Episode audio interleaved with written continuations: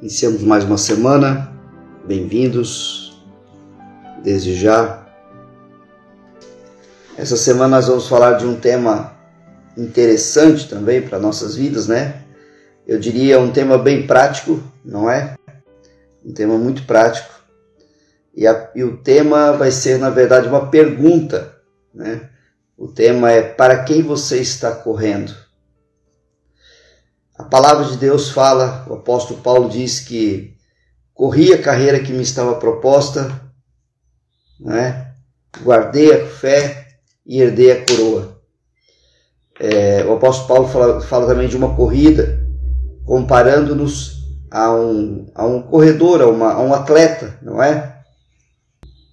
Então, se nós temos essa analogia na Bíblia, não é? Nós podemos também fazer essa pergunta. E a pergunta está em cima dessa analogia que o apóstolo Paulo faz. Ele fala que ele correu uma, corre, uma corrida, né? ele correu, ele tinha uma corrida para correr. Né? Todos nós um dia vamos ter que passar o nosso bastão para alguém. Sabe aquela corrida é, 4, 4 por 1, 4 por 4, aquela corrida olímpica, né? Pessoal tem um bastão na mão, eles correm até 100 metros, passam o bastão para outro, aí aquele outro pega o bastão, passa para outro. Nós estamos numa corrida assim também. Né? Um dia nós vamos passar o bastão para nossos filhos, em algumas coisas. No ministério vamos passar, ter que passar o bastão para alguém também, nosso chamado. Né? Cada um de nós vai ter. E agora a pergunta é: que tipo de bastão que eu vou passar, né? Então a pergunta que desse tema dessa semana é: para quem eu estou correndo? Para quem que eu estou correndo? Não é? A palavra de Deus fala que todo trabalho no Senhor não é inútil, todo trabalho no Senhor não é em vão. Né? O que faço é sempre para a plateia de um só. A palavra do Senhor fala: quer comais, quer bebais, quer façais qualquer outra coisa, seja para a glória de Deus. Ou seja, tudo que eu faço sempre tem uma plateia de um só. Um só precisa saber. Que é Jesus Cristo, né? Uma só pessoa precisa saber. Uma plateia só que eu preciso. De uma pessoa só. Essa pessoa é Jesus. Muitas vezes nós queremos fazer coisas para sermos reconhecidos, porque de alguma forma a gente precisa, afinal de contas, provar que nós somos bons trabalhadores, né? Que a gente trabalha, que a gente tem sucesso e nós queremos ser reconhecidos de alguma forma. Você pode analisar a tua vida no dia a dia e você vai entender isso, né? Você vai identificar isso na sua vida. De alguma forma a gente quer ser reconhecido pelas coisas boas que a gente faz. Não é errado as pessoas reconhecerem. O errado é nós procurarmos e corrermos a fim de sermos reconhecidos. Esse é o problema. O problema não é as pessoas reconhecerem o seu trabalho, você fazer as coisas boas, né? você executar um bom trabalho, executar, executar uma boa carreira, né? não é nada de errado nisso. As pessoas reconhecerem isso naturalmente. O problema é quando eu corro para fazer em função de que as pessoas me reconhecem. E quando elas me reconhecem, eu começo a me autopromover. Eu começo a dizer, olha, eu faço isso, eu levanto tal hora da manhã, né? Eu, eu trabalho 12 horas por dia, e eu luto, luto, luto, luto. Ah, pastor, mas então você está dizendo que a gente não precisa trabalhar, que é para ficar numa boa aí? Não, não, pelo contrário. Eu sou uma pessoa que acordo bem cedo, já começo cedo também na minha vida, né? Deus ama o trabalho e o trabalho é necessário, né? É um pré-requisito de Deus nós trabalharmos. Aliás, essa, essa mentira que existe, né, que foi o diabo que inventou o trabalho, é bem deslavada. Não foi, foi Deus, né? já havia trabalho sem o pecado, né? Ah, mas um dia eu vou eu vou chegar lá no céu e vou querer procurar quem inventou o trabalho. Não, não existe isso. Foi Deus que estabeleceu o trabalho. É, quando lá no Éden Deus estabeleceu, né, colocou Adão e Eva para administrarem, né, começando pelo jardim e, e naturalmente eles iam se expandir pelo planeta todo, claro, né, por causa do crescimento da população, ele estabeleceu o trabalho. Claro que era sem suor, né? sem espinhos, sem, sem aquele sem a fadiga, né? A fadiga que o trabalho nos traz hoje por causa do pecado, né? Sem, sem a limitação do pecado na nossa vida, né? Ou sem o problema do pecado. Mas o trabalho é de Deus. Agora, se esse trabalho está sendo o motivo da sua única corrida, né? Se o seu único foco é trabalhar para ganhar, para ganhar e para trabalhar e para adquirir, para ganhar e para ter mais, então tem alguma coisa errada, né? Se o seu foco é você querer provar para as pessoas o quanto você trabalha, o quanto você é bom no seu trabalho, o quanto você é bom no que você faz, e quando as pessoas não reconhecem, você se autopromove, tem alguma coisa de muito errado, não é? Porque nós trabalhamos e corremos para uma pessoa só. Nós corremos, né? E nós temos uma plateia, né? Nós temos uma plateia de uma pessoa só, melhor dizendo. E o nome dessa pessoa é Jesus. É para ele, amados. A Bíblia fala assim, ó, se você é empregado de alguém, tem esse patrão como o Senhor, né? Olhe para ele como Jesus. Se você trabalha numa empresa, né? Ou mesmo que você é profissional liberal, faça as coisas para os seus clientes como se fossem para Deus, para Jesus Cristo. Se você tem um empregado, trate-o com honra, trate-o com, com respeito, né? Então, o que, que o Senhor está dizendo? Existe uma plateia que está nos observando. A plateia mais importante para nós é de uma pessoa só, que é a pessoa de Jesus Cristo. Certo? Então, eu vou melhorar para você aqui para a gente entender isso, aonde que eu quero chegar aqui mais é, detalhado, né? É, o trabalho, amados, ele vai ser inútil, então. É, se eu quiser correr para provar que eu sou uma pessoa boa e que eu estou trabalhando só para me ter um sucesso aqui nessa vida terrena, né? Se tudo que, se todo o resultado do meu trabalho, que é o ganho financeiro, está sendo para só para as coisas da minha vida, só para as coisas da, de eu adquirir, de eu comer, de eu vestir, de eu passear, né? De eu morar, de eu ter um carro, ter mais um carro, depois ter mais um não sei o que, depois mais isso, mais isso aquilo, mais aquilo outro. Se o, o resultado né, do meu trabalho está sendo só para as coisas dessa vida, eu estou sendo, a Bíblia fala que eu sou miserável. Sabia?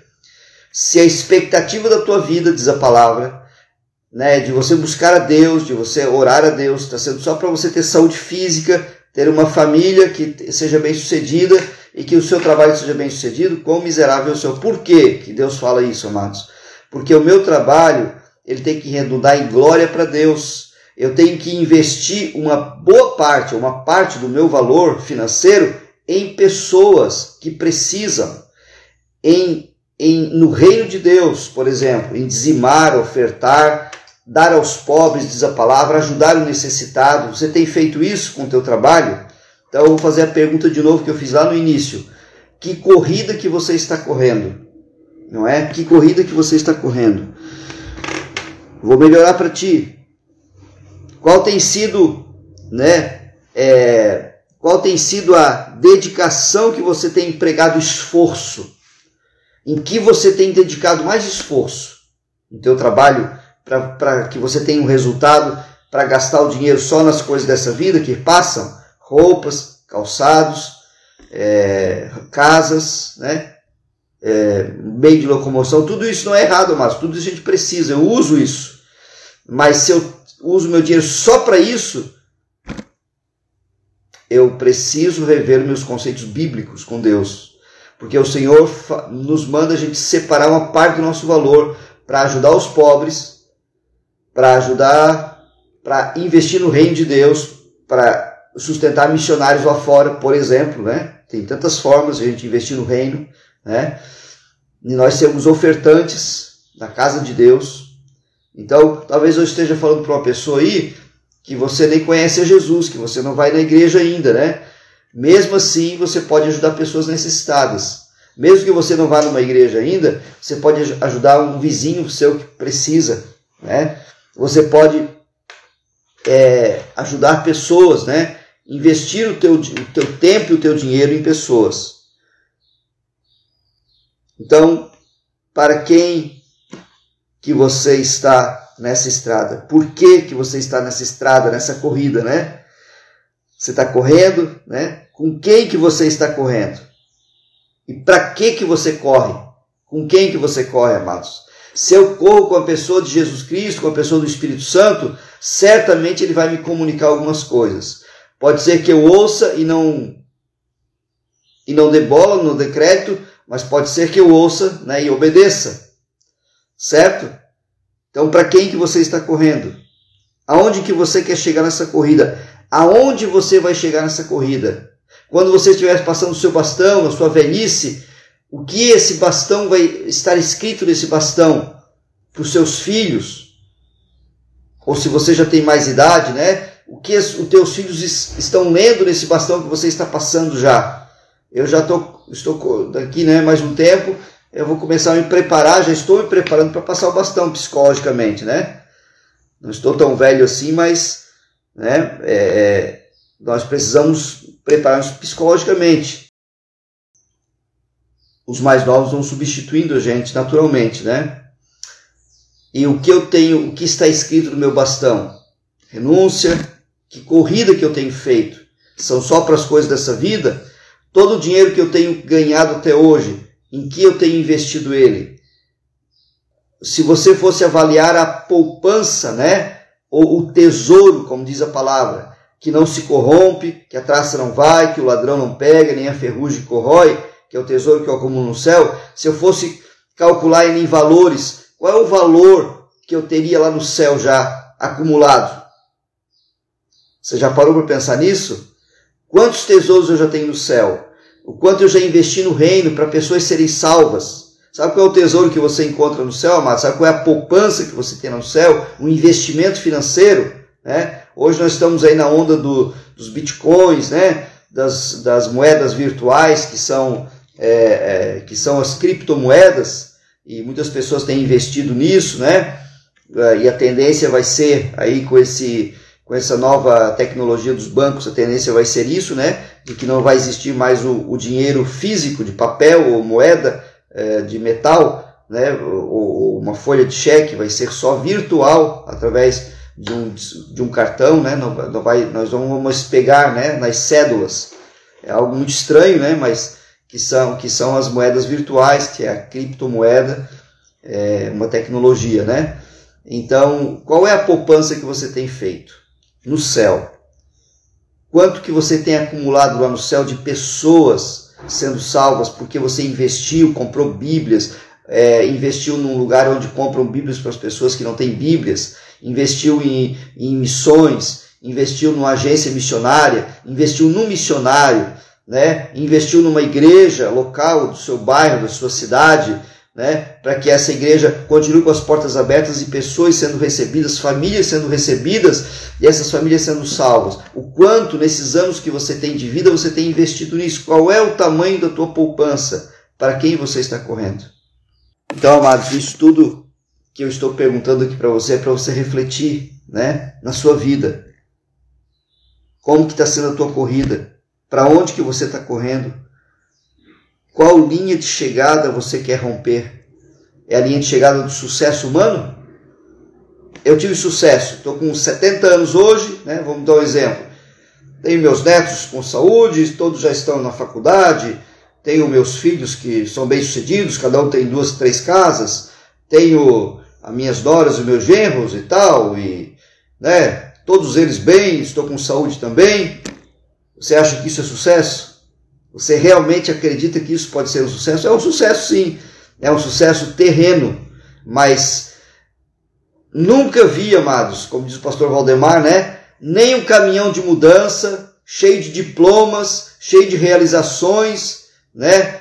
Com empresas dentro do caminhão, acompanhar um, um, um cortejo fúnebre. Nunca vi. E você nunca vai ver também. Eu acho que você nunca viu. Sabe por quê? Porque no caixão só tem a medida daquela pessoa que morreu, da, do corpo daquela pessoa, porque a pessoa nem está mais ali, né? Só tem a medida do corpo dela. Ela cabe ali dentro e olhe lá, né? Se o, se o corpo começar a inchar muito, tem que enterrar logo, porque o do caixão não cabe mais. Então, para quem que você está correndo? O apóstolo Paulo, no final da sua carreira, no final da sua vida, lá em Timóteo, ele diz: Corri a carreira que me foi proposta. Por quem? Pelo Senhor. Você sabe qual é a carreira que Deus te propôs? Qual é a carreira que Deus propôs para você? É umas perguntas, são umas perguntas bem interessantes para a gente pensar, né? Não tenha medo, amado, da vontade de Deus. Não tenha medo de ouvir o que Deus está falando para você, não é? É? Existe uma sigla, não sei qual foi o pastor que citou, que eu anotei aqui no caderno um dia, que é a sigla C, é RCV. RCV. É uma sigla. Guarde essa sigla ou anote em algum lugar se você tem alguma coisa para anotar. vou anotar essa sigla para você.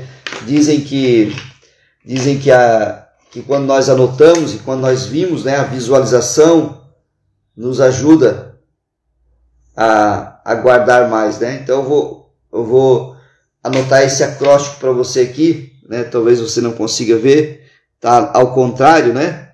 Eu vou fazer aqui para ver se. Tentar escrever ao contrário para ficar melhor. Essa sigla aqui, ó. RCV. Guarde aí para você. Amanhã eu vou dizer para você o significado dessa sigla, tá bom? Não vou dizer hoje não. Se você estiver aqui amanhã, você vai saber o significado dessa sigla. Tá certo? Tem a ver com isso. Para quem eu estou correndo? Né? Quando eu chegar diante de Deus lá no céu, qual é quando o Senhor abrir, né, a minha a, abrir lá o relatório, enviar o anjo lá, pedir para o anjo, venha cá, né, assistente, veja lá do Vânio o quanto ele acumulou de bens, né, de tesouros lá no céu. Jesus disse, né, não acumuleis tesouro nessa terra, onde a traça e a ferrugem corrói, onde o ladrão escava e rouba, onde né, a, a ferrugem né, corrói, não acumuleis tesouros, porque ou o ladrão leva, ou nossos parentes, né, nossos filhos ficam com nossos bens, ou se estraga, se esvai. Você lembra da roupa que você tinha quando você tinha, quem tem 52 anos como eu, né? 8 anos de idade, onde é que essa roupa está? Eu posso até lembrar daqui, né? Eu lembro de uma roupa que eu tinha, algumas roupas que eu ganhei com essa idade, mas eu não tenho mais ela, nem sei onde é que está, se sumiu, né? Evaporou-se, misturou com a terra, virou, né? Virou pó novamente. E quando aquele anjo estiver abrindo o livro da vida, como diz a palavra, como a, a pastora Bárbara escreveu aqui, ele vai ler aquele relatório. O que você tem acumulado lá no céu? Para quem que você guardou o teu tesouro? Ou ele vai ler o relatório de série, ele fez, ele comprou três casas, depois ele comprou mais uma, depois ele reformou a casa dele de novo, depois ele reformou a segunda casa que ele comprou, depois ele trocou o carro de novo, depois ele comprou um outro carro, depois comprou um outro. Mas aqui para o céu ele não estava mandando nada não, Senhor. Nada de errado em vou ter três, quatro casas, nada de errado. Tem pessoas que têm prosperidade aqui na terra e o Senhor vai dando cada vez mais, mas tem um propósito para essas pessoas que são cristãs e conhecem a palavra. O rico e que está no mundo, a Bíblia fala, né? Aquele que está sujo, suje-se mais ainda. Aquele que está santo, santifique-se mais ainda. Ele precisa conhecer Jesus, né? Estou falando das pessoas cristãs, dos que já conhecem a Jesus. O que eu estou fazendo com o que eu estou acumulando aqui na terra? Guarde essa sigla então. Amanhã nós vamos falar sobre ela, tá? Amém. Vamos orar, queridos? Vamos orar? Para quem eu estou correndo? Amanhã nós continuamos com essa conversa. Senhor Jesus, muito obrigado pela tua palavra. Senhor, se tem alguém aqui que não conhece a tua palavra, Jesus, que não te conhece como Senhor e Salvador, eu quero orar por essa pessoa. Se você não conhece Jesus como Senhor e Salvador, se você não tem certeza da salvação, que é pela graça de Deus, a Bíblia fala: pela graça sois salvos mediante a fé e isso não vem de vós, é dom de Deus, para que ninguém se glorie. Diga assim comigo então, coloque a mão no seu coração e diga assim: Senhor Jesus, eu te recebo e eu te reconheço como único e suficiente, Senhor e Salvador da minha vida. E peço, Jesus, a tua bênção sobre mim. Peço que o meu nome esteja escrito no livro da vida. Mas me perdoa, Senhor, pelos meus pecados. Eu reconheço o meu pecado também. Amém.